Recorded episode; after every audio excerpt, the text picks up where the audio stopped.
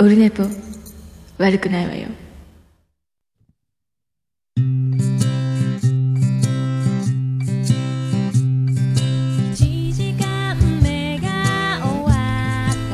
はい、えー、255回でございます。10月29日の火曜日でございます。時刻は8時40分、20時40分でございます。夜でございます。土平日でございます。えっ、と、順調に、順調に。えっ、とね、毎週、毎週撮ってますか？この前いつ配信したんだっけ？えっ、と、収録したのが先週の月曜日なので、まあまあいいんじゃないですか？配信したのが金曜だったっけ？えーそんな感じだったと思いますけども、え無事に、え今日を迎えております。えーと、なるべくね、今度からね、あの、1週間以内に収録して、あのあれですよ、あのまあ、定期に近く、ね、なるべく定期に近づけるように、えー努力していこうと、まあね、えーまあ、無理な時は無理なんですけど、えーなるべく、えー定期配信しちゃいましょうと思っております。よろしくお願いします。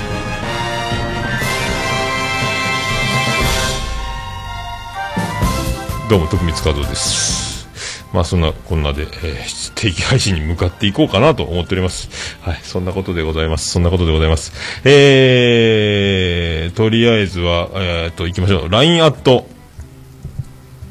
えー、LINE アットいただきました。あビスマルク大先生からいただいております。えー、LINE アット読んでみたいと思います。桃屋のおっさん、オルネポ最高終身名誉顧問豊作チェアマンのアマンさん及びリスナーの皆様、こんにちは。秋になり、カメムシが大量に発生しています。カメムシの対処の仕方を教えてください。それではお答えください。それではお答えくださいとは書いてませんが、自分で勝手に言っただけです。カメムシ。カメムシかよ。カメムシが、えっ、と、大量発生するんですか？この季節って。えっ、と、そっか、まあ、ビスマルク大先生のお屋敷は東京ドーム何十個っていう敷地の中なんで、まあ、ほとんど自然の中にあるような、まあ、あれですか、えー中部地方のネバーランドみたいなとこなんですかね。確かね、カメムシが大量に発生しているっていうことは、まあ、カメムシなので、えーっと、どうしましょうか。あの、でっかい瓶とか、あの、海苔とか、味付け海苔とかが入ってる、あの、一升ぐらい入りそうな、あの、よくばあちゃんが、梅干しつけたり、らっきょうつけたりするときに使う海苔の入れ物の、あの、ガラスやら、あの、プラスチック的なやつ、のあのでっかいなんか入れ物あれに大量に発生したカメムシを捕まえてどんどん入れてどんどん入れて瓶の中に満タンにカメムシをして蓋を閉めて、えー10回ほどシェイクしてそれからもう一回蓋を開けてみたらいかがですか、えーそれがとってもいいんじゃないかと思いますけどね。もうカメムシファイヤーしていただければ。でちょっとライターで火つけたらカメムシのガスでバフって火がついたりしないですかね。それは危険ですね。やめた方がいいですね。カメムシか。まあ、それぐらい。カメムシって臭いよね、確かね。だから、瓶に入れて振って開けてみたらいかがでしょうか。あの、カメムシの可能性を、えーなかなか、えー試せるんじゃないかと。えーこれをね、あのインスタとかで上げて、カメムシチャレンジってやると、これでね、いろいろお金が集まれば、いろんな方面に寄付ができるんじゃないかと。思います。これ以上僕には、えーわかりません。えーと思います。まあ、そんな、こんな。えっ、と、今回もツイキャスで生中継同時にやっておりますが、えっ、と、えー絵が持つかどうかわかりませんが、また相変わらず、えっ、と、動画を、スタジオをそのまま撮りながらやっております。ただ僕は、えー下を、えー下を向いたままやってるの、なかなかカメラ目線が難しいんですけど、えっ、と、やっております。こんな感じでいつも収録しています。ただ、それを覗き見られてるかのようなカメラ目線の余裕がないということになっておりますが、えっ、と、11月3日、えー2日と3日であります、あの、能型映画祭に私行くんですが、3日の日に能型映画祭に行きます。日曜日ですね。で、これ、えー皆さんよかったらお近くの方、お暇な方、えー、ももっぴ来ませんかってことなんですけども、あの、10時から映画が始まりますので、で、一つの、5つの会場ですか ?4 つの会場か。1個目の会場もあるんか。ここはゲストトークとかやってるとこですね。えっ、と、全部で5つの会場があって、あの、10時から映画が見れるんですが、僕もなんかずっと見てて、どれ見たいかな、みたいなのを、えーパンフレット見ながら思ってたんですが、とりあえず、えーまず、退屈な日々にさよならをっていうやつを見ようかなと思って、10時から。なんか、日本のやつかな？面白そうなので、これを見ようと思いますね。あの、愛が何だ？アイネクライネハナハトムジークの今泉監督が東京都自身の地元福島を舞台に映画作りと死生観について描いた群像劇という、なんか若者がちっちゃい写真で老眼でよくわかりませんけど、若者、若い男女が写ってるので、そういう映画じゃないかと、142分、2016年。映画、これ見ようかなと思ってます。はい。ただ、それ、それを発表したかっただけです。その後、この映画が長くて、他の映画はみんな12時スタートなんですが、えっ、と、これがね、142分あるので、12時スタートの映画には間に合わなくなるので、1個飛ばして、何か見ようかなと思って、あなたは私じゃないって映画を見ようかなとか思ったりしてますけど、いいだって映画もなんかあるみたいですけど、まず、あなたは私じゃないのが面白いかなと思って、えーで、これ2本ともう1本いければ、あの、これを見ると、えー次見れる映画はロビンソンの庭って映画を見な見れるんですけど、結局同じ会場で、えっ、と、旧正月旅館ですか、えー多分これ、えー必見って書いてますけどね、ここにずっといるのかな、間が1回空いたところで1時間、2時間ぐらい空くところは、そこでなんか買い物したりとか、かなって思ってますけど、もう結局、いろんなところで見るよりは、えーそうなりそうです。えー、あ、大場さん、そうそうそう、えー手ぬぐいと、あのー T シャツですよね。僕もそれね、思ってて、手ぬぐい買いたいなと思ってたんですけど、あとね、えっ、と、投資チケットですか？えっ、と、鑑賞料800円で、1日投資券って、これでずっと映画見れるみたいなんですけど、あの、800円で見れて、これに、チケット代わりにあの、缶バッジがつくんですかね、確かね。この缶バッジも、この、確かね、この、えっ、と、ツイキャスを見たらわかりますかね、この絵がバッジになったみたいなやつが多分出るんですよ。これが投資券みたいな、えーこれも欲しいな、もらえるんですよね、多分ね。あとはそのグッズが売ってる、えーところに行って、えー買おうと思ってますけど、えー大場さんは、なんすか、働くんですかね、大体ね。あ、缶バッジレアアイテムなんだ。まあ、朝、朝ね、1行こうと思ってますけどね。えーだから、10時にあるので、まあ、朝早く、あの、車の確保はできたので、えっ、と、うまくいけば、まあ、どうせ僕、まあ、ほとんど朝、5時起きぐらいの生活をしてるので、何の問題もなくいけると思うんですけど、まあ、10時だから、まあ、9時前には、8時台にはもういたいな、と思うんで、大場さん働いてるのはなかなか多分会えないですね。大場さんの働いてるとこ見に行くっていう、えことをしてもいいですかね、そしたらね。1本目の映画終わってからちょっと間が空くので、そこでなんかご飯食べたり買い物したり、えー次の映画に備えてとか思ってます。はい。まあそんな感じですかね。うん。でね、能型映画祭初めて見るんですが、えー結局今見てると、いろんな会場で見れるけど、1本目の映画が、ハイトダイヤモンドっていう名作があるらしいんですけど、普及の名作ブースか。これを、これ名前は聞いたことあるし、これを歌にしてた立花泉さん、榊泉さん回までいう、ハイトダイヤモンドって曲歌ってた気がするんだけどな。それ、だから、これは、まあ、レンタルで他で見てもいいのか。なかなか見れそうにない映画、退屈な日々にさよならを、レンタルもしてなさそうな気もしないでもないですけど、こっちを見ることによって、他のだいぶ見れなくなるんですが、ここにかけてみようかなって思ってますんで、これ必見って書いてあるんで、えーこれに行こうと思ってます。えーどこですか、えー正月旅館ですね。えーで、10月、11月、えー3日日曜日でございます。皆さんお近くの方、能形に行けそうな方、映画がいっぱい見れますよという、800円ですよという、あとなんかいろんな催し物で、いろいろ食べ食べたり買ったりできるんじゃないかなと思うんで、まあ、とりあえず行ってみて、またその感想をまた次話せればなと思いますし、これでまた毎年行けたらいいなとは思っております。はい、楽しみでございます。えーそんなこんなですか、えーそんなこんなですかね。うんとね、えーとまあ、今週、まあ、1週間経って、えーとまあ、この前か、えーとあ5時公開公開生放送するんだ、あジャッキーね、あそうか、それ見たいな、それ見ると、5時にジャッキーさんが出るというと、えーと、映画が見れるのは、あ見れなくなるんだ、見れなくなるんだ、そしたら1本ね、まあそれでもいいか、2本見るでも十分か、あそれでも、それは見たいな。面白いトークの人って見てみたいですよね。えー、と思ってます。あとね、えっ、ー、と、えー、ゲストオファーを、えー、かけておりますが、えーと、僕が喋りたかった人のゲストオファー、えー、成功しました。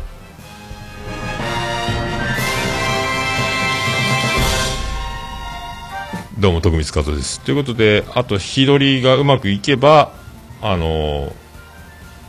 収録できるということになりますんで、まあ、ツイキャスで生中継をするのか、えー、あんまりハードルも上げたくないっていうか、まあ、僕も弱気なところがありますので、まあ、収録だけが終わって、えー、ポンと出すかなとも思ってますし、あとはまあ本人、えー、と相手方のあの来てくれる方の、まあ、ご意向に添えればなっていうのもありますので、えー、とりあえず、えー、ゲストを収録、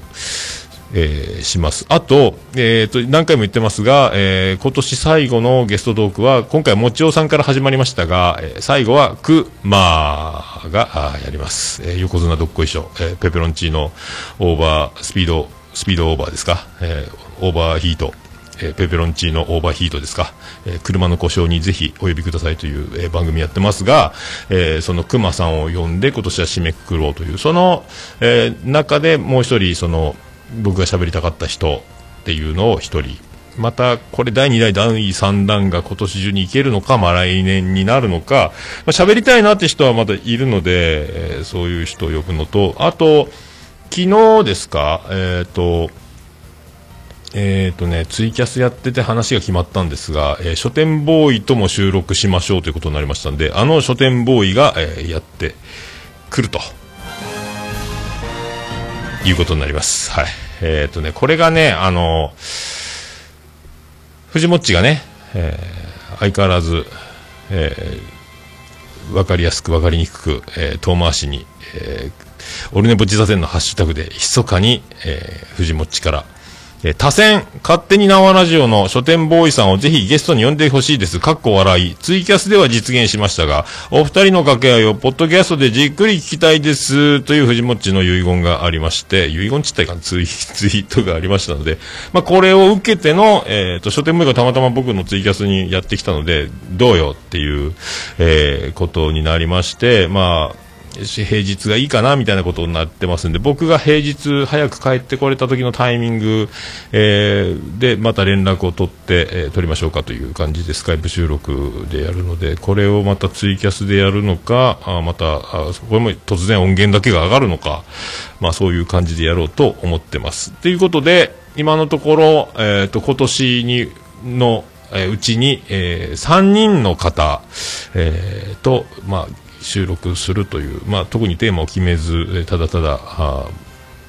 雑談で終わりそうな感じもしますけど、まあ、そんな感じで今年2019年は終わっていくんじゃないかなと思います。はい。じゃあそれでは、えー、えー、いきましょうか。もう10分経ちましたね。それでいきましょう。桃焼きの桃屋プレゼンツ。桃屋のさんのオールデイズ・ダ・ネッポン。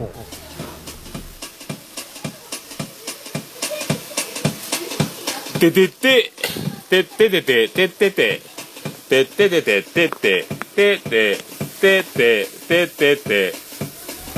はい、山口の片隅、宇部市の中心からお送りしております、桃屋のおっさんのオールデイズ・ダ・ネッポンでございます。第255回でございます。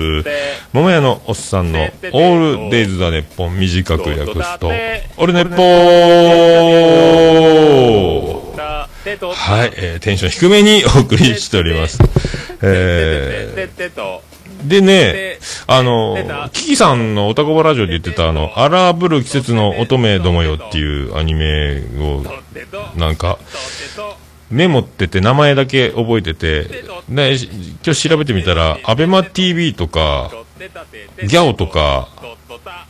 で、なかなか、いろんなところで見れるっぽいんですが、あ、アベマ TV 持ってるわと思って開いたら、えっ、とね、初回が見れて、980円払ってくださいとか、あったので、えー、まあどうしようかなと思って。あと、なんか DVD が、あのー、初めて、あ、発売されるのかな？ってことはレンタルされるのかな？とか、まあどうしようかなと思ってますけどね。えー、そんなこんなで、まあ、やろうかなと思ってます。それでは第255回でございます。よろしくお願いいたしまーす。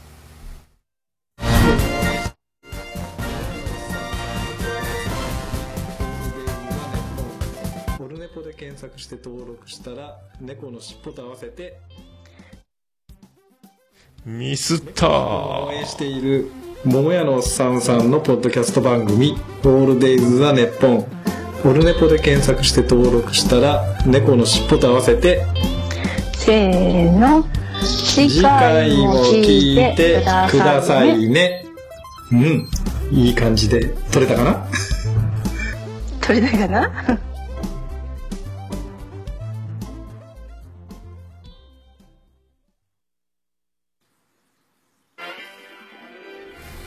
はい、お送りしております。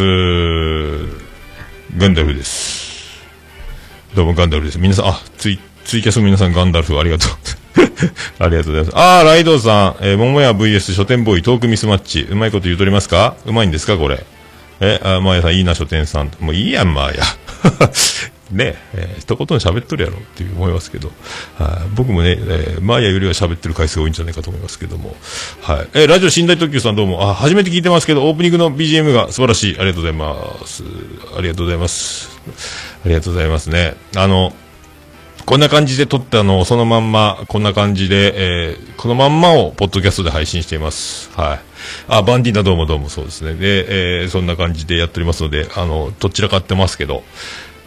編集が苦手なのでこうなりました、えー、全部 iPhone を3つつないで、ミキサーにぶっ込んで収録しております。そしてまあその証拠じゃないですけどもあのシュンシスカスちゃんみたいなことになってますが、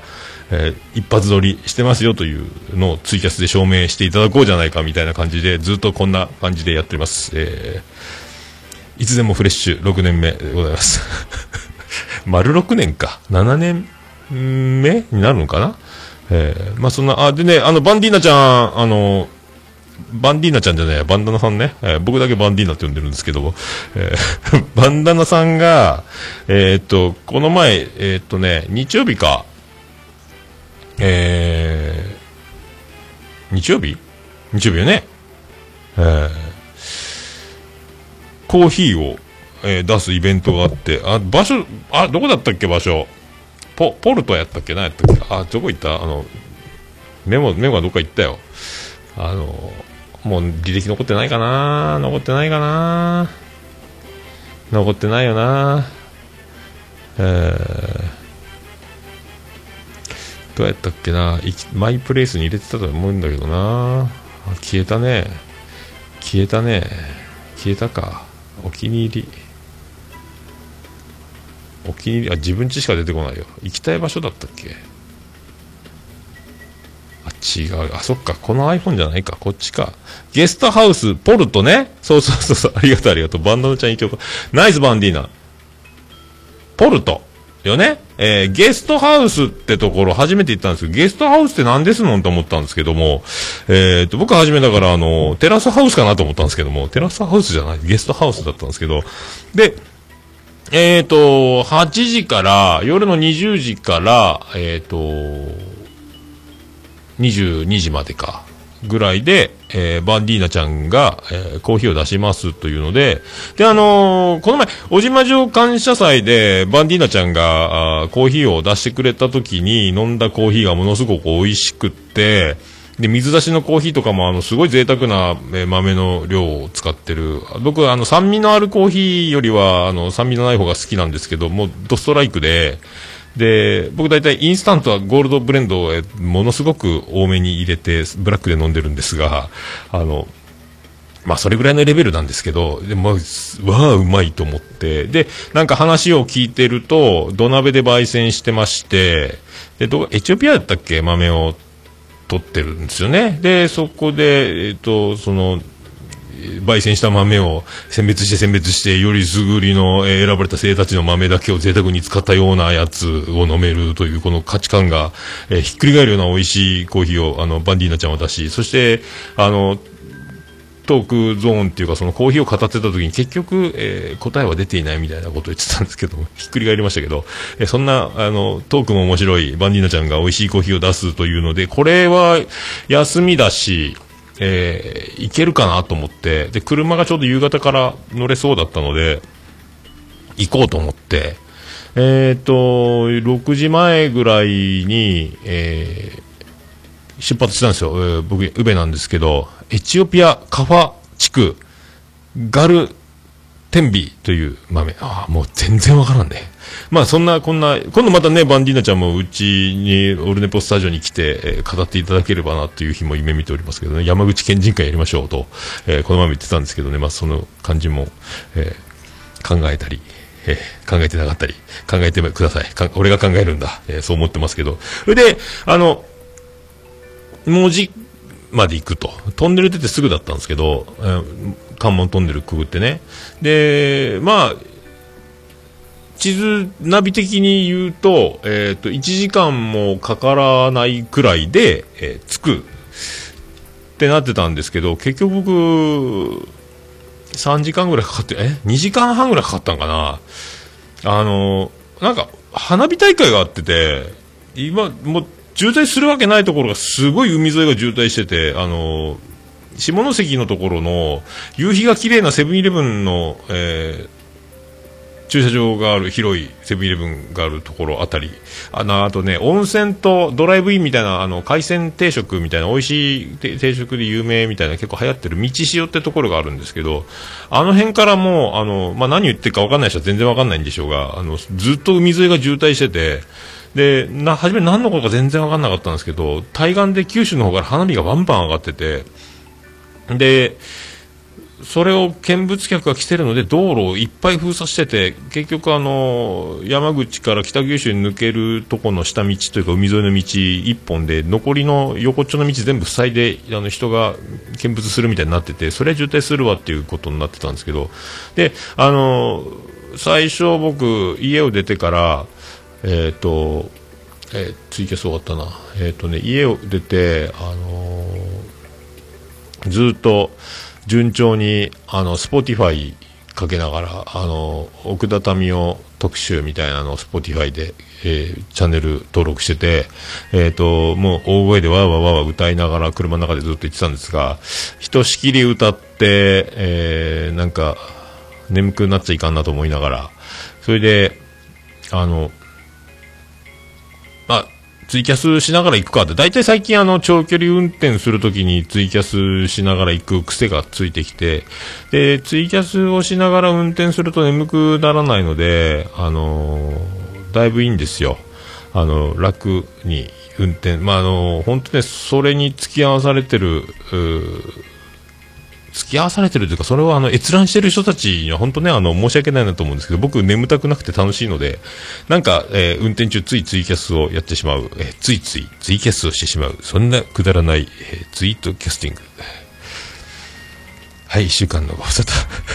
って思ったんですが、あやるんですよね。それでずっとやってて、もうすぐ着くと思って、一枠、二枠、一枠30分なんで、ツイキャスって、これ。まあ、すぐ着くだろうと思ったら、まあ、着かない、着かない。全然着かないってことになって、もう大渋滞。で、ずっとあの、建物の影から花火が見えてて、で、もう見晴らし良くなるとずっとツイキャスの、えっ、と、ラジオモードじゃなくて動画のモードに変えて、花火をずっと映しながら、渋滞の中、ひたすら、あちょっとしか進まない道路にずっといるっていうことになりましたけど、まあ、そんなんでやっと着いて、やっと着いてた、8時スタートっつって8時前ぐらいに着いたんかな。で、最初わかんなくて、いつものようにあの、北九州の、うんずっと門司港レトロの方までスイスイスイスイ、門司港レトロの近くだみたいに思ってたので、トンネル出てすぐ左みたいな感じは分かんなくて、スイスイスイスイって街中まで行って、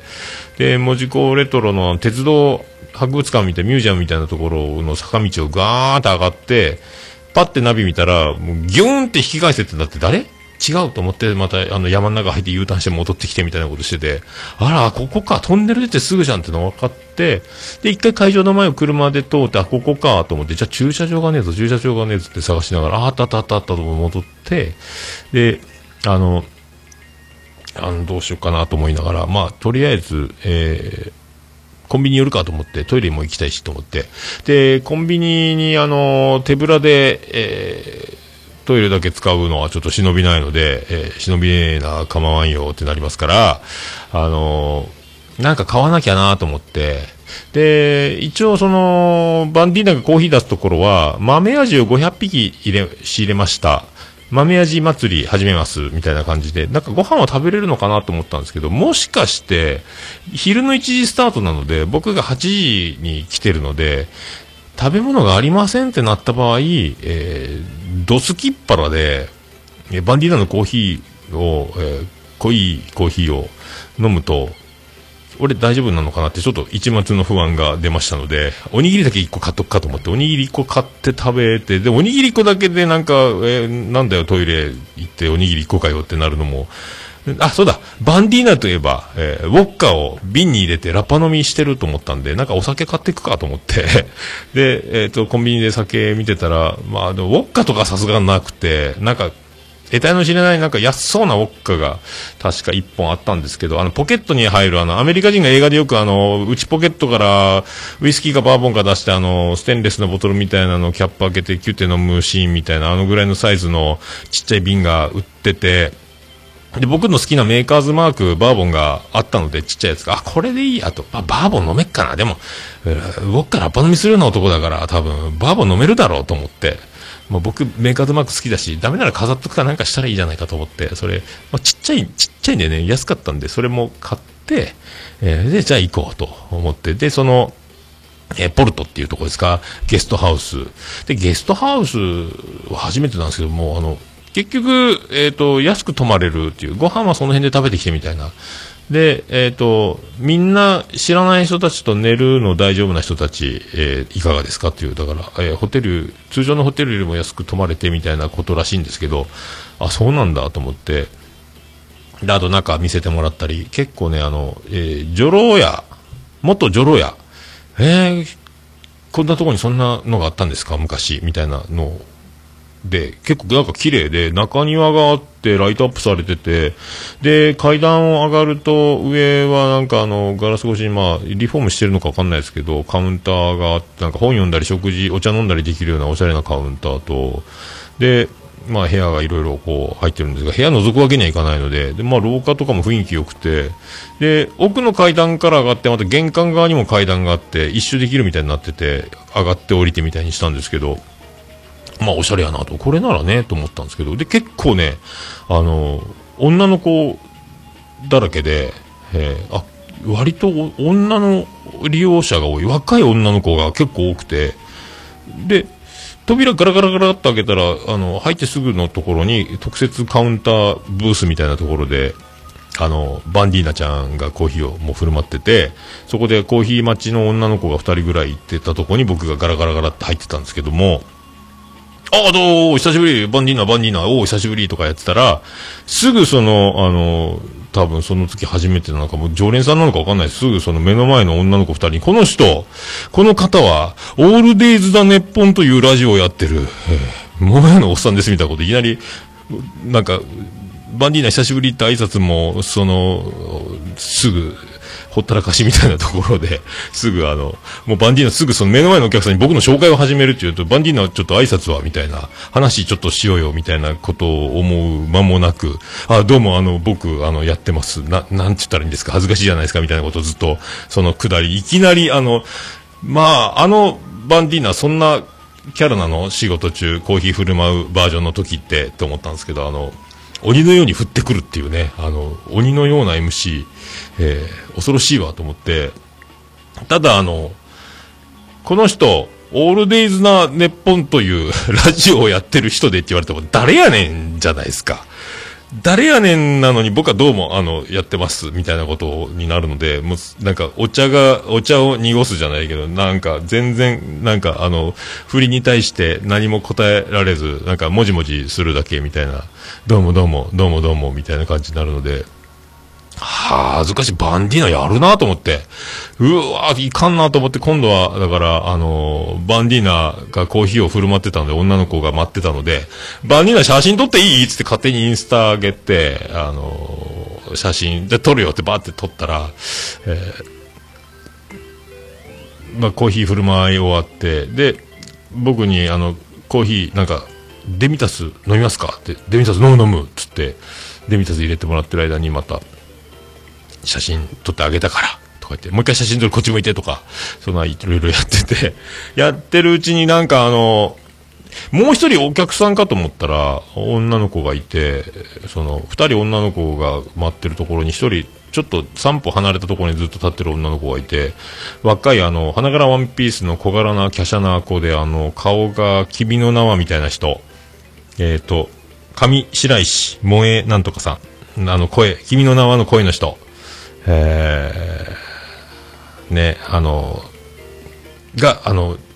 会社が経営されてるゲストハウスなんですけど、そこで一応おかみをやってるっていう若い女の子を、その、白石萌えなんとかちゃんを華奢にしたような、えー小柄な色白の、えーちょっと、ちょっと、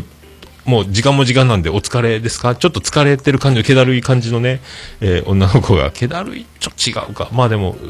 別にあの、ぶすくれてはないんですけどね、ニコニコしてる可愛い女の子だったんですけど、その子が、まあ、この店、ゲストハウスを仕切ってるみたいな、えーなのにね、そういうことをし、あなんすか、コーヒーなのにお茶を濁すって、あ、いいじゃないですか、そんなのね。あー、マンニーナ、あ嬉しかった。嬉しかったんですか。ありがとうございます。ありがとうございます。で、その子が、あの、食べ物は、ちょっと今何もなくて、えーっと、豆味の煮物がちょっとだけ残ってる。佃煮か。で、いいですか？って、あ、いいです。で、で飲み物何か、あの、コーヒー飲まれるんなら、と言って、じゃあ、オレンジジュースを、つって、オレンジジュースとアジの佃煮みたいなの頼んで、えー現金払いして、で、バンディーナのコーヒーをいただいて、っていう流れですよね。あの、デミタスコーヒーっていうのは、で、名前は聞いたことあるんですけど、あの、なんか、何なの？って言ったら、えー 50cc しか取らないんですっていう、その、ドリップして、お湯の量 50cc らしいんで、味見するから 60cc、えーまで、らしいんですよ。え？と思って。だから、たっぷり豆を使うけど、えーちっちゃい、えで、ワイングラスで出してもらったんですが、もう濃縮、濃縮、濃縮、濃縮なんですよ。香りが高くて、濃くて、めっちゃうまいんですけど、で、それを、なんかグラスの中にバンディーナがいるような感じのインスタを撮ってあげたりとか、勝手に僕なんか一人で調子に乗ってたんですが、のまあ、うまいことうまいこと、これはコーヒーなのかって思うぐらい美味しかったっすね。不思議やったっすね、なんか。えーデミタス言うらしいですけど、あれはでもすごいですね、バンディーナちゃんね、あれね。まだまだ、まだまだ完成、玉露のような感じなのか。あね、あ、デミタスカップで飲むやつか。小さめのね。だから、ああいうワイングラスで飲むみたいなことになったんや。はあ、すごいわ。だからね。で、そこのポルトってところが一応まあ、バンディーナちゃんのホームみたいなところ、イベントでブース用意してやってるっていうのはそこが、えっ、と、メインみたいなので、で、そこからおひれがついていろんなとこにオファーがかかり始め、いろんなとこでやったりしてるんだ、みたいなことも言ってたので、ね、すげえなと思いながら、えー、まだね、そういう感じで、本当に、まあ、次から次とね、えーあと僕がずっと横にいたもんですから、えー来るお客さん、来るお客さんにこの人ラジオやってるんですっていう、その、えー謎のね、えーバンディーナ攻撃を浴びながら。で、なんかその、可愛い女の子の、白石萌えみちゃん、萌えねちゃん、萌えちゃんみたいな、その、女若おかみさんになんかこそこそ話打ち合わせしてて、なんかや、なんか何を頼んでるのかなと思ったら、えっ、と、僕が今度、そう写真とか上げたりしてたのの腹いせなのかわかんないですけども、えーいきなりオルネポの前回分の第254回が大音量でお店の中で流れ始めるというこの苦行が始まりまして、オルネポがずっと、えっ、と、1本分1時間ちょっと、えー割と大きめの音で、えー本人目の前に、えー知らない人たちの前でオルネポが流されるという皆さんどうですか？皆さん、えー大丈夫ですか？えー宮さん、宮太郎に関しては、こんちき流されたって平気でしょうけど、ね、おばさんは、おーでございますって知らない人の前で北九州の片隅とか、あ北北カフェとか、やられてごらんなさいよっていうね。えー もうそれをね、えーやられまして、で、この人のラジオなんですってのをやる、どうも僕本人ですみたいな、えーこういう苦行を本当ね、えー死にたいなという。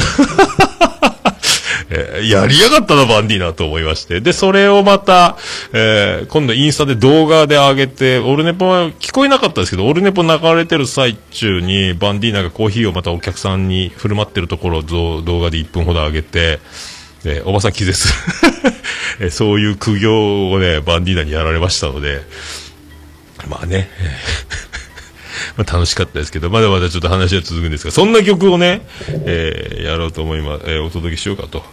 えー思いますけど、僕はね、あの、えービアンコネロで、えー一番好きな曲なんですが、流れるかな？あるかな？出るかな？出らんか。プレイリストか。で、えっ、と、ちょうど昨日ツイッターでね、えっ、と、一つ学んだ言葉が、えっ、と、あの、みんな、し、死に水って知ってますか？えー死ぬ水って書いて死水って僕思ってたんですけど、死に水って言うらしいんですけども、あの、五輪中っていうか死ぬ間際か死んでからか、えー、喪主とか、えー親族とか、あの、最後、最後まで見取りましたよ、見取りますよという、なんか、えー意味を込めるらしく、ちょっとお水を口に、えー湿らせるみたいなことをするらしいんですが、えーねえ、そういう、なんか、釈迦が最後の時に弟子が川に水を汲みに行ったみたいなこと書いてありましたけど、でもなんか、それ聞いたことあるなって、昨日初めて知ったなと思ったんですけど、それは聞いたことあったなとか、えーちょっと思ったり、えーして、で、まあそんな、えー死ぬ死なないみたいな話もしてたし、えそんな思いもしましたので、まあそんな曲をね、あの、お届けしようかなと思います。さあ行きましょうか。僕が一番ビアンコネロで好きな曲なんですけど、えっと、お聴きいただければと思います。えービアンコネロで、うららか落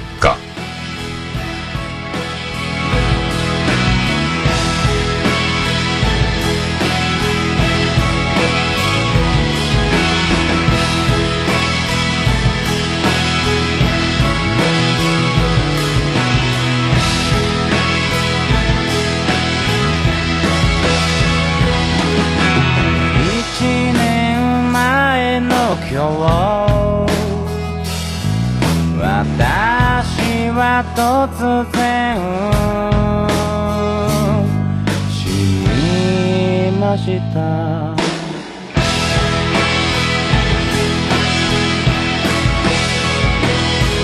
話の続きだが突然のことでた妻と子がとても心配で。二言三言話したかったな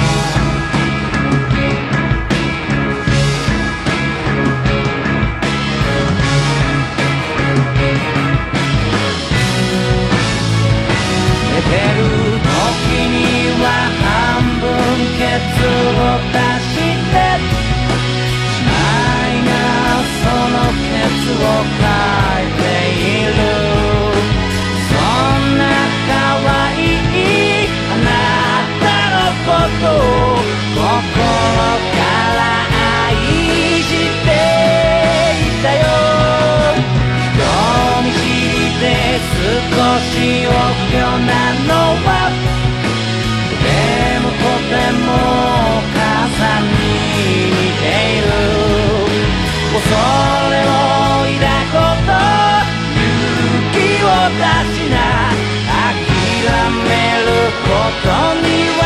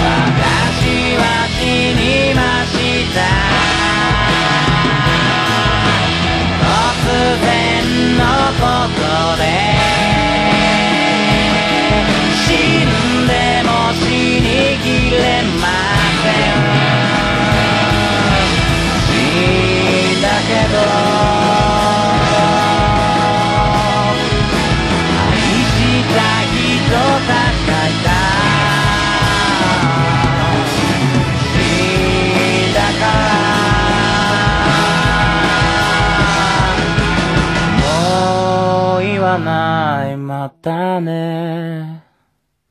ビアンコネロで、うららか落下でございました。もうオルネポ聞かなきゃでしょ？はい、お送りしております。255回でございます。ツイキャスもそのままやっております。えー、あー、ライドさん聞いてますか？歩きスマホをしていますか？えー、ダメ絶対ってやってるじゃないかという。大丈夫ですか？あ、大丈夫ですか？えー、そんな、こんなで。でね、そんなことずっと、えっ、と、いろいろ、えー、バンディーナちゃんとコーヒー飲みながら、えー、喋ってたんですよ。で、寄付制で、えー料金を、あの、募金箱みたいなところに入れてくださいっていうシステムで、あの、皆さんコーヒー、これ寄付制なんで、あの、お好きな額入れてくださいみたいな感じでやってて、で、デミタスコーヒーいただいて、これ、サービスですっていうか、サービスはいかんやろって言いながらいただきますっていただいてて、で、まあ、ちょっとお金払いたいから、もう一杯なんか、飲ましてよっつって普通のやつかブレンド？ブレンドじゃないやノーマルなやつ飲ましてもらって。であのー今度はえっ、とご飯茶碗のような大きい丼のようななんすかあのまたちょっと普通のカップじゃない感じのね、えー、取っ手のついてないやつで美味しいね美味しいねって飲んでて。そしたら、結構ね、その、女の子が結構そこ泊まってるお客さんが多くて、あの、自分の上半身より大きいようなリュックを背負って、で、今から東京マラソンとか皇居で走るんですかみたいな、あの、すぐでも走れそうな、あの、なんすか、スパッツ、スパッツ的な素材っていうか、あの、いつでも東京マラソン行けんぞみたいな格好をしたのに、リュックを背負ったような若い女の子の、えっ、と、が多くて、で、結構そういうゲストハウス慣れてんですかね。知らない人たち、僕らを含めて、入ってきたどうもこんばんはとか入ってくるんですけど、なんかもう、前からの知り合いなのか、えー、家族な感じなのか、えっ、と、ねそんな、あ、小さめの抹茶碗なんか、全然僕は、あ、ごっつい、えー茶碗のようなみたいな感じしかなかったです全然ね。えー、バックパックの女の子がゲストハウスのアルバイト、あ、そうなんすか。アルバイトなんだ。あんないっぱい背負ってて、福島から来ましたとか、どこどこから来ました。いろいろ女の子いっぱいそんな、なんか、寝袋がついて、すごいあの、自分よりも大きいようなリュックを背負ってるような、すごい、もうみんな二宮金次郎かみたいな感じなんですけども、そんな子がいっぱいこう、出入りしてるような感じで、で、で、また女の子が入ってきて、そしたら一人女の子がまたその、バンディーナちゃんにコーヒーいただきたいんですが、私最近、やっとコーヒーが飲めるようになりまして、うちの父がコーヒーが好きで、それで私もコーヒーがやっと飲めるようになって、最近コーヒースタンドとかで、コーヒースタンドって何ですのみたいな話になったんですけども、それで女の子が一人、小柄な可愛いなんか、女の子が来て、えっ、と、バンディーナちゃんにコーヒーくださいっつって、で、コーヒー作ってる間、えっ、と、なぜか僕が、バンディーナちゃんが、あまた話しながらコーヒーして、この人ラジオやってる人なんですって、また振られて、で、で、その子が、えーなんか、またバンディーナちゃんのインタビューが上手で、えっ、と、おいくつですかみたいな話になって、女子大生です。女子大生みたいな感じです。若いねっつって、で、な、でももう、あ、ラジオやってるんですか？だからそんなに声が素敵なんですね。えーいや、そんなことないですよ。みたいな感じになりまして、もうしょうがないんで、あの、一応持ってきてたんで、あの、名刺を、もう全然かん、もうあの、いいんですけど、一応、あの、言われたものですから、あの、一応ネットラジオ的なものをやってるものですから、えー名刺をお渡し、これ興奮の名刺なんですよ、これ。僕の中山美穂バージョンなんですけどね、みたいな感じで名刺を渡して、裏にオルネポって書いてますんで、まあ家に帰ってもし、まあ万が一魔が差すようなことがあれば検索していただいて聞いていただければみたいな、これでもう終わりと思ってたら、えーそうは問屋が許さなくて、あの、今すぐ登録しますみたいな、え、登録するんですかみたいな。え、iPhone ですかみたいな。iPhone ですってなって、iPhone なんですかってなって、で、ポッドキャストってアプリ見たことないいや、知りませんって言われて、あるですよ、絶対。デフォルトでありますよってなって、結局あの、その女の子の女子大生の iPhone からまず、えーポッドキャストを探すという作業を一緒にやることになりまして、で、なんか海外旅行とかもいろいろ行く方みたいで、もともと大分の子やったかな。で、いろいろあっち行きこっち行き旅が好きみたいで、で、海外行くときになんかいろいろ悪さするからアプリが全部閉じ込めてるんですみたいなことで、使用できないようにしてたのを、設定から、ポッドキャストのアプリが使えるようにして、で、オルネポを検索して、で、オルネポが出てきて、うわ、見ず知らずの人のスマホからオルネポ出てきたよと思って、うわ、おもろいなと思いながら、ちょ、ちょ、いいっすか？写真撮って、つって、その子のスマホから現れるオルネポをただ写真撮るっていう、あの、オルネポと、昔のオルネポとアーカイブみたいなのが確か出てたんかな？えっ、と、そんなんが出てて、で、それを撮って、ありがとうございます。ありがとうございます。えー顔映ってませんから、手元だけですから、ありがとうございます。いいですかありがとうございます。ありがとうございます。いい思い出になりました。言って、で、購読してもらう。うわ、本当にいいんですか？つって。まあでもなんか、どうせ、まあ、聞かなくなるだろうな、とは思ってるので、で、案の定ですよ。それで終わると見せかけて、あの、やっぱりあの、さすが女の子もやっぱしっかりしてる。こんなね、なんかわけのわからんおじさんが言ってるこの番組だけを登録しても、えー悲しいじゃないかと、どっかあったんですよね。あの、バンディーナちゃんに、何かおすすめはありますか？って聞くと、バンディーナちゃんが、うーん、そうですね。どんなのがいいですか？みたいな。じゃあ、あの、ゆとりっ子たちのたわごとっていう番組がありまして面白いですよ、みたいな。ゆとタワーって言って。じゃあ探してみます。ありました。って言って、で、ゆとたわを画面開いたら、関連でくだばなが下の方で、あ、これ、これ、僕知り合いです。つったら、あ、じゃあこれも。つって、えーくだばなとゆとたわを、えー購読するという、あの、流れになって、あの、怖いですね。オルネポ、ゆとたわ、くだばな、えーどうですか？置いてけぼりになったの僕だけじゃないですか？って思ったんですけど、えーそれ、そっても、うわ、こんなの初めてやわ、と思って、で、あの、女の子はね、あの、一時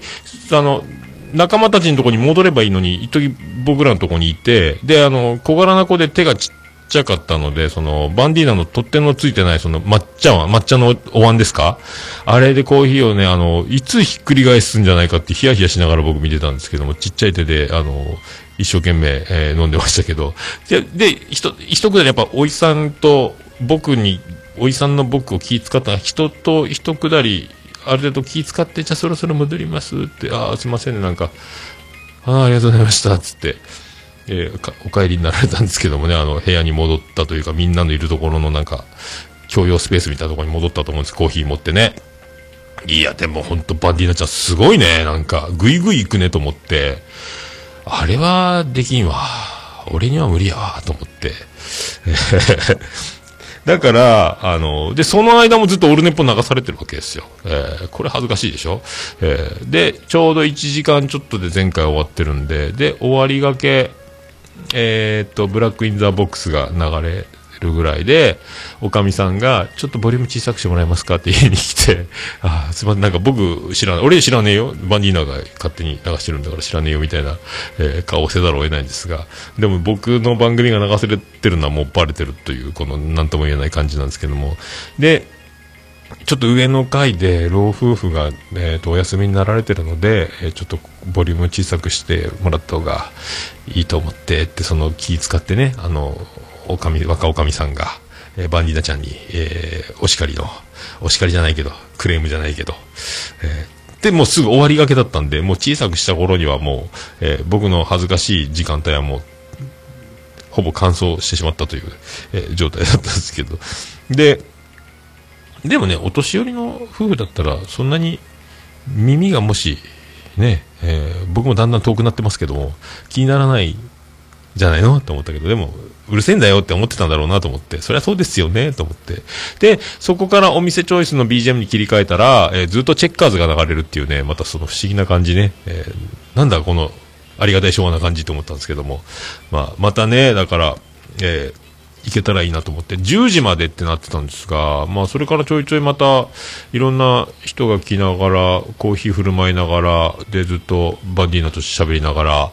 えーずっと時間過ごして、10時と思いきやもう11時まで長居してしまって、いい、いいのこんな遅くなって、いや、もうこんなもんですよ、みたいな感じで、悪いね、みたいな感じで、えーいろいろ。だからもう、これからのバンディーナみたいな展望みたいな話とか、あとコーヒーのそのかん、なんかいろいろ話も聞かせていただきながら、あとね、なんか、バンディーナのこれからを、えー楽しみにしております的な話をね、あの、聞けたので、えーまね、いろいろ、ちょいちょいだから僕もタイミングが合えばね、あの、行きたいなと。バンディーナのコーヒーが飲めるところに、えー行きたいなと思う次第なんですけどね。で、じゃあそろそろ帰りますって、えーで、あの、おかみさんもわざわざお見送りして、若おかみ、どうもありがとうございます。もうなんか、すいませんね、遅くまでなんかお疲れのようですけど、ありがとうございました。また来ます、みたいな。もう来んな、来んなとは言ってないですけどね、なんか、あの、また来ますになって、で、帰ろうと思ったら、あの、バンディーナちゃんがわざわざ、あの、駐車場まで、あの、送りますと。わしは女子かってなりましたけど、あの、えー、一時ちょっと歩いてかかるんですよね、あの、何分かところにパーキングがあるんで、そこまで、えーついてきてくれて、見送ってもらいまして、えーいいやつだね、バンディーナって思いましたけどね、えーもう、ウォッカをラッパ飲みする人っていうイメージしかなかったんですけども、そして、えーなんすか、なんか、葉巻のようなやつもなんかね、あの、香りを楽しむみたいな、なんか、シャレオツな男バンディーナで、いいやつだったというので終わるというね、えー えーバンディーナイメージキャンペーンみたいな。で、で、あ、だまそういうね、えー人だから繊細なコーヒーが入れられるんじゃないかなとも思いますので、まあね、今後もちょいちょいあの、タイミングが合えば、えー行きたいなと。えーだからよかったな、行ってと思ってね、あの、なんか、わしわし、え動いてよかったなと。えー一時は花火で渋滞になって、えーどうなることかと思いましたけど、えーよかったなって思っております。はい。じゃあ、切れましたね。えーツイキャスが切れたところで、えーっと、あれ？どれだっけ？あ、来た。じゃあ、それでは行きましょう。そんなコーナー。えー、ハッシュタグオルネポ。えークリス・ペブラです。えーハッシュタグオルネポでございます。ツイッター、ハッシュタグで、ハッシュタグオルネポでつぶやいていただきました。ありがたいつぶやきを紹介するコーナーでございます。新しい方から遡っていきたいと思います。えーラジオ寝台特急さんからいただきました。あ、さっき、あの、コメントもらった方ですね、ツイキャスで。えー、これなん、戸川さん？十川さん？戸川さん？福岡出身、新宿で活動している僕からすると、もし能型で、ザ・コレクターズ、さらば青春の新宿ジャムを見たら、なんかもうぐちゃぐちゃになるんだろうな、というオルネポとハッシュタグ脳型映画祭で、先ほど40分ほど前にいただいておりますけど、えっ、と、これが、なんすか？あの、何の話なのかと思ったら、能型映画祭の、えー11月2日の、えー13時40分から、えーその松竹、旧松竹旅館の方で、ザ・コレクターズ、さらば、青春の新宿ジャムというのが、えーあると。これを、のことなんでしょうね。僕これ見れないですもんね。土曜日仕事なんで、えーこういうのがあると。これを見ると、えーぐちゃぐちゃになるんだろうなということらしいです。これ、感極まるんですかね。えーどうも、冠二郎ですってことですか？ありがとうございますね。はい。で、続きまして、ステディさんいただきました。ステディさん連投ですが、えー第240、254回拝聴オルネポチルドレンとして、おっさんの活動はリスペクトします。しげち兄さん、ちゃんなかさんと喋ってるやつ聞きたい。えーブライアン君、しれっとやってんなと思ったら、おっさんも同じ年代で恋愛してて笑ったっていうことなんですけども、ありがとうございますね。これ一気に読みますか？えー、オルネポチ打線、もちおさんゲスト会聞いた、にじパパさんって、大リスナーから大パーソナリティになった人だったんですね。えー、オルネポ、おっさんももちおさんも、ポッドキャストにかける心がけは似ている気がした。えー、続きまして、えーオルネポでも、キレイと聞けるんかーいってことで、1分目から3分目拝聴オールナイト日本2部くらいの時間のある、えー、切れ長に対して、最短ラジオのキレイとは、聞きやすくて良い。素人の喋りに長く聞いてられない人は、キレイとからお試しやれ。えー続きまして、253回拝聴おっさんアクティブ動きますやーん。そういえば、まもなく大場の舞誕生から1年経ちますね。ガンダム三段活用は、ザク、ドム、ギフ屋で違うみたいな感じを書いてますね。えーってことですけども、このステディちゃんの、えー連投ですね。えーこんだけいっぺんにありがとうございます。まとめて聞いてくれたんですね。なんかね、ありがとうございますね。えーステディちゃんはオルネポチルドレン。オルネポチルドレンなんか別に小泉純一郎的な、えー杉村太蔵的な、えータレントは、えー輩出しておりませんが、えーあれ、まあ多分、えーステディちゃんだけじゃないですか？あの、なんか、オルネポチルドレンとか、いないっすよ。ええ ありがとうございますね。しげち兄さんとちゃんなかさんと喋ってる回はね、過去回でね、やってるんですけど、あとはしげももとかでもね、一回ちゃんなかさんが多分途中で出てきたりとか、ラジオスさん終わりの、あと続けてしげももを撮ったりとかしてたので、まあね、あのオルネポに限らず、まあ、しげももでも、どこでも、まあ、治安中先生さえ良ければ、いつでも出れるっていう感じはしますけどね。えー、聞きたい、聞きたいですか？ラジオさんの中に僕が混ざるやつ。そうですか。あなんかね、あの、それ楽しいですけどね、僕もね。えーできるんですかね？いつでも OK ですか？タイミングでしょうね。えーありがとうございますね。まあ、ブライアンもね、ブライアンなんかね、なんかね、みんなは知ってて僕だけ知らないですけどね。で、この前、妻ジェニファーが車で送ったみたいな、あんま大きい声じゃ言えないですけども、なんか、車で送って可愛かったよって、なんなんその話？どういうこと？って聞いたら、そこから何も答えてくれないっていう、僕はまだ情報がないっす。ね。まあいいんすけど、はあ、まあ、そんな感じですね。だから、あ、虹パパさんは、大パーソナリティだけど、大リスナーだったことは知らないんですか？割とハガキ職人だったんですよね、虹パパさんってね。いろんなところにお便りを送る。ラジオスさんなんかもうカルト的な知識でおなじみですけどね。そう、そうなんですよ。えーまあ、もちろん、結構僕もね、もちおさんに共感することは多くて、で、僕よりももちおさんの方が的確にものを表現喋れるので、もうあの、そうです、おっしゃる通りですと。あ僕の言いたいこと全部言ってくれたみたいな感じで、もうあの、あの収録の時は、あの、もう、もちおさんにおんぶに抱っこというか、助けてもらって、で、あの、僕が振らなきゃいけないことも自分でじゃん、全部でやってくれて、喋ってくれる、もう、すごいですね、やっぱね、あの能力の高い人たちに僕は助けられてるなと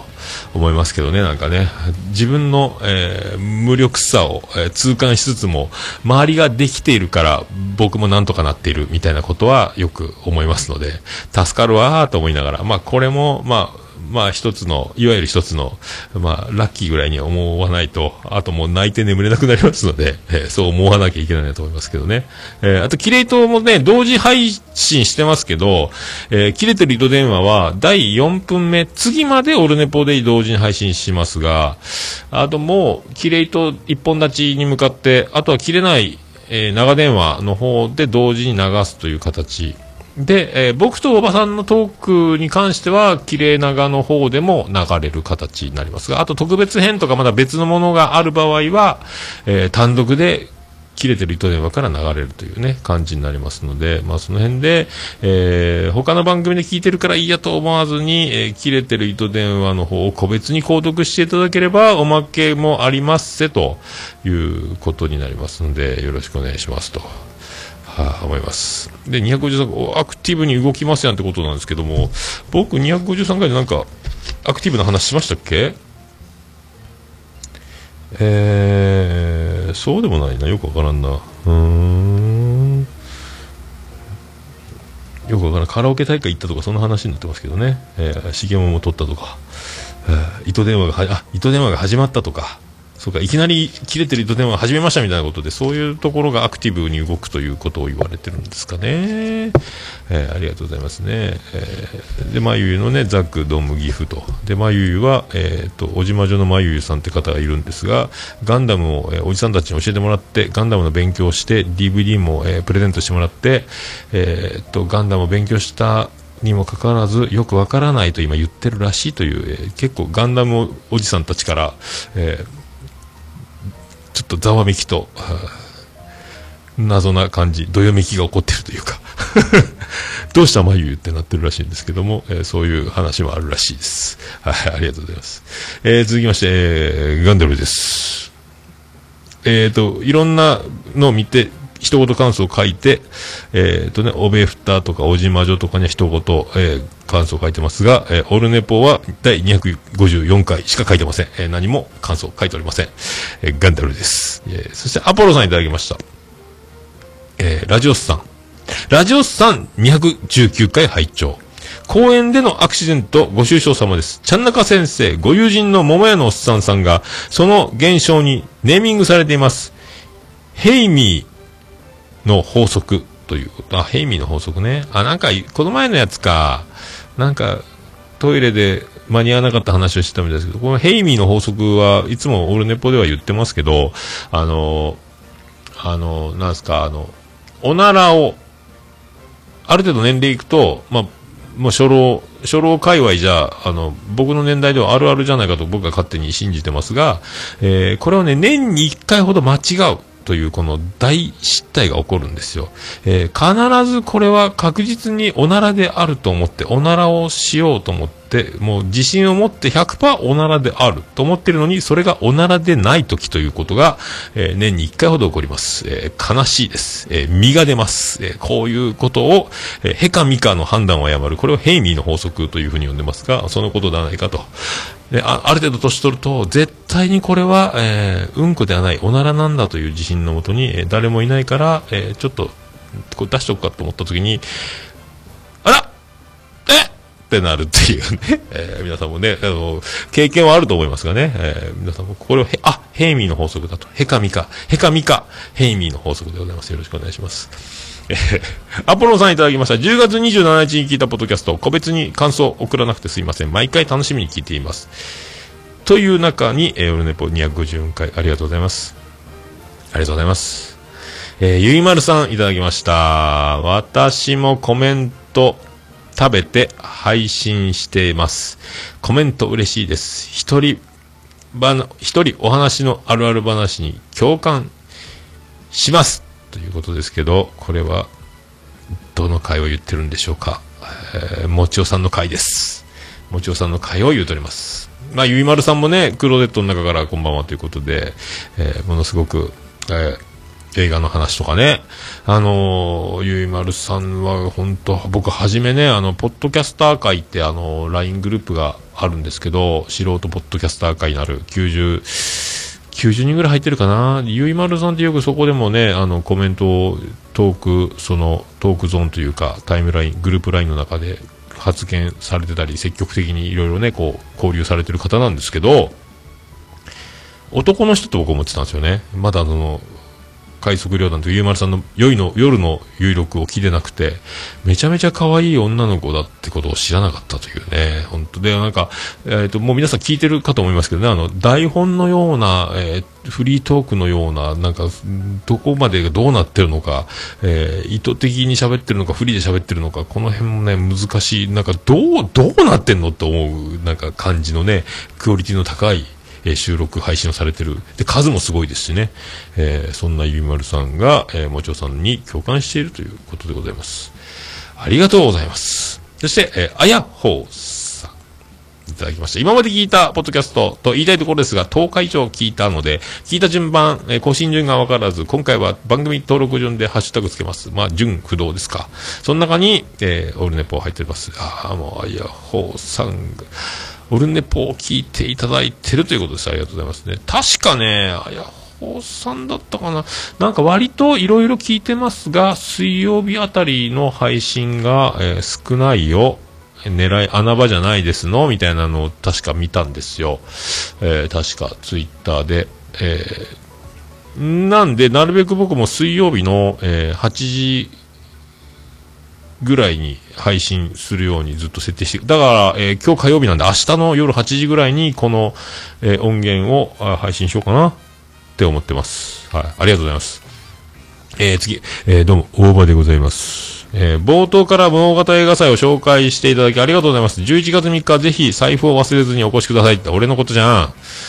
えーね、脳型鬼門というかですね、あの、ボタンで笹山さんがワンマンライブですか、あの、ライブやった時に僕、車で行って財布忘れたっていうね、もう悲しい、えーへこんだっすね。あの時はね、あの、みんな笹山組の皆さんというか、励ましていただきですね、えーと、ガキオさんにお金を立て替えてもらい、後で財布が来るまでちょっと立て替えてありがとうございますみたいな感じになって、えーもう衝撃だったですけども、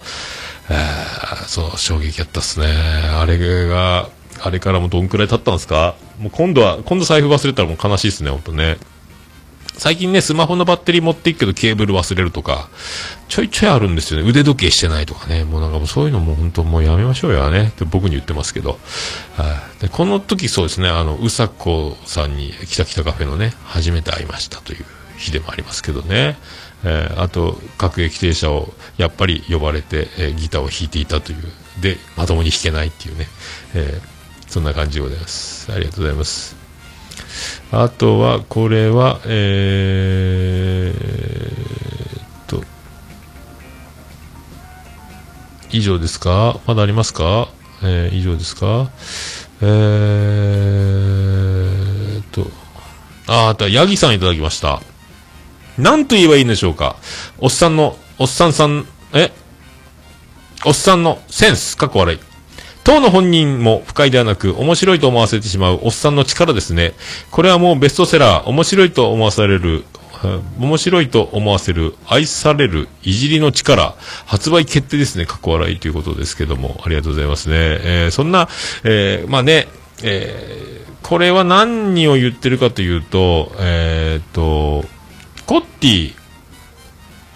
さん、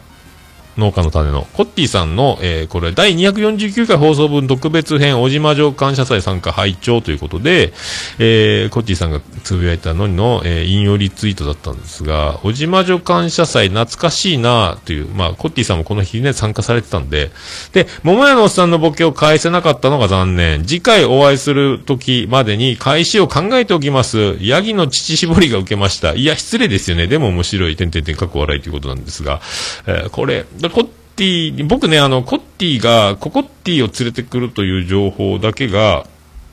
あって、まあ、タイミングが合えば、あのーまあ、いけるいけないは別としても、一応、あの、ボケを用意しとこうと思ってて、せっかくコッティ来るんだし、ただ会場の空気とか、タイミングとか、ダメならもうこの、えー一か八かのボケになるので、引っ込める勇気は持ってたんですが、まあ、いけそうだって言って、まあまあ受けたっていうね、あの、コッティの子供が結構愛想が良くて、僕の顔見ても泣かなかったので、えー僕、え僕がパパだよみたいなこと言ったんですよね、ココッティに。僕が本当のパパだよみたいなことを言って受けたんですけど、えーこれに対して、コッティは何も、えー返しを用意してなかった、返せなかったのが悔しかったという、えーことですね。で、あの、ヤギの乳搾りが受けたということで、まあ、その辺を受けて、えーヤギさんが、えー本人はいじられても不快ではなく面白いと思ってしまった。これがもう、この僕の腕だと。桃やおもろいぞと、えいうお褒めの言葉ですね。ただこのヤギの乳搾りはね、そう、まあ、受けたことは良かったんですが、搾乳側の方がちょっと怒ってますので、搾乳される側がね、えー怒る怒ってるみたいなので、あんまりこれもね、言わない方がいいんじゃないかと思いますけど、ありがとうございますね。は。えー、あと、なおさん、いただきました。橋永ゴールデンポ最新回まで聞きました。とても考えさせられるものばかりの中に、オルネポが入ってる。考えさせられますか、オルネポ。何も頭使わないでいい、えーやつです。はい。と思います。以上ですか？はい。ありがとうございます。えーそういうことで、お気軽に、えーハッシュタグオルネポでつぶやいていただきましたら大変嬉しいございますので、皆さんお気軽に、えーカタカナで、ハッシュタグオルネポで、えーつぶやいていただきたいと思います。えー私、大変喜びちょもらまマンモスリピでございます。えーハッシュタグ、オルネポでした。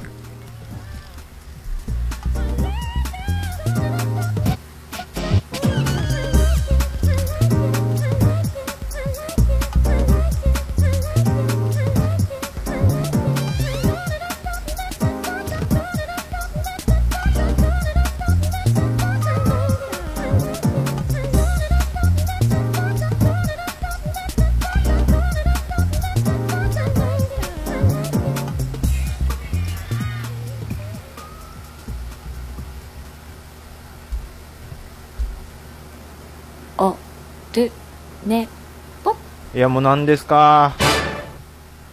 あはい、お送りしました。滞り、滞り、えー、ね、えー、だ滞りつつ、無事に1時間ちょっと経ちました。ありがとうございます。あ初老は何歳ですか？あ僕ですか？僕47年生まれの47歳でございます。え、あ、前さん深い、怒ってますね、やっぱね。えー、でもモが搾乳される側ってその言い方が怒らせそうっていうまんまなんで、それ言うとさらに火に油ですよ、ももピ。謝っといてくださいね。僕は悪くないですよ。エンディングでーす。ててて、てててて、ててて、てててて、ててて、ててて、ててて、ててて、はい、山口県の片隅からお送りしております、宇部市の中心からお送りしました、桃屋のおっさんのオールデイズ・ザ・ネッポン第255回でございました。桃屋のおっさんのオールデイズ・ザ・ネッポン短く略すと、オールネポーでございます。ありがとうございます。本当、えー、川田由美アナウンサー結婚おめでとうございます。スペシャルぶち抜き89分、89時間、8時間98分、89秒でお送りしました。びっくりしたね。川田さん結婚するんだ。ね一般の男性書いてましたけどね。マジかよ。な、なんか、関係ないけどなんかショックですね。なんかね。もう、スキップしなくなるんじゃないかとか思いますけど。なんかね、最初あの、ミヤネ屋の時に川田さん見た時に、なんかめっちゃ可愛い人と思ったんですけど、だんだんね、あの、フリーになってから、バラエティの感じがすごくなったってね、びっくりしましたけど、えー、で、なんかね、独身キャラみたいなのやってたんですけど、ちゃっかりちゃっかりね、えー、そんなことですかと思いましたけど、えー、でね、これ前、岡村隆史オールナイトニッポンでも前、川田さんっていいな、みたいな、えー、でも俺なんかダメなん、ダメなんじゃないかみたいなこととか結構ね、言ってたんで、えー、これを受けて今度の、えー、収録で岡村さんがオールナイトニッポンで何を語るのかっていうのもちょっと注目してるんですかね。えー、そんな僕だけですかね。えー、って思ってます。はい。まあそんな、オールネポエンディングテーマでございます。えー、もう今ね、バディはやってませんが、また、えっ、ー、と、香港なんとかって何やったかな？ちょっと詳しく忘れましたけど、おつみさんがドラムで、えー、またトミーさんもバンド組みましたのでね、その辺の情報ももう一回ちょっと整理して、いつかお伝えできればなと思います。じゃあ、オルネポエンディングテーマ、バディで星の下、星の上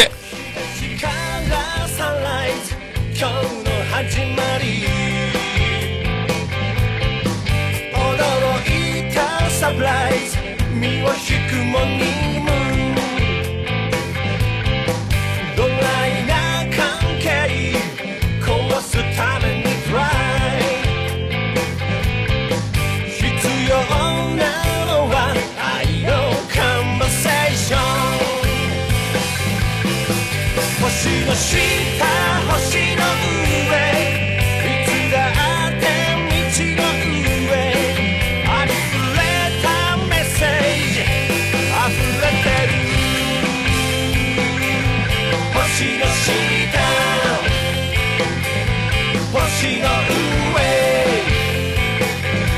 星の下。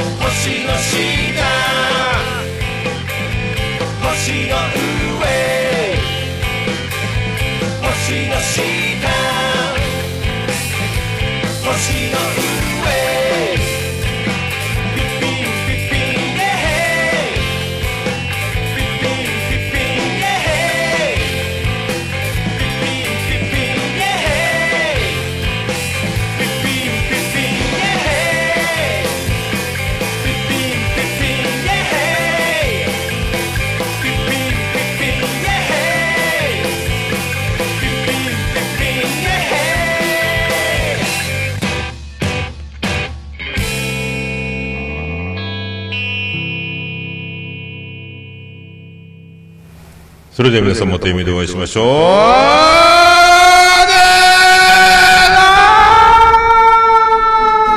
福岡市東区若宮と交差点付近から全世界中へお届け。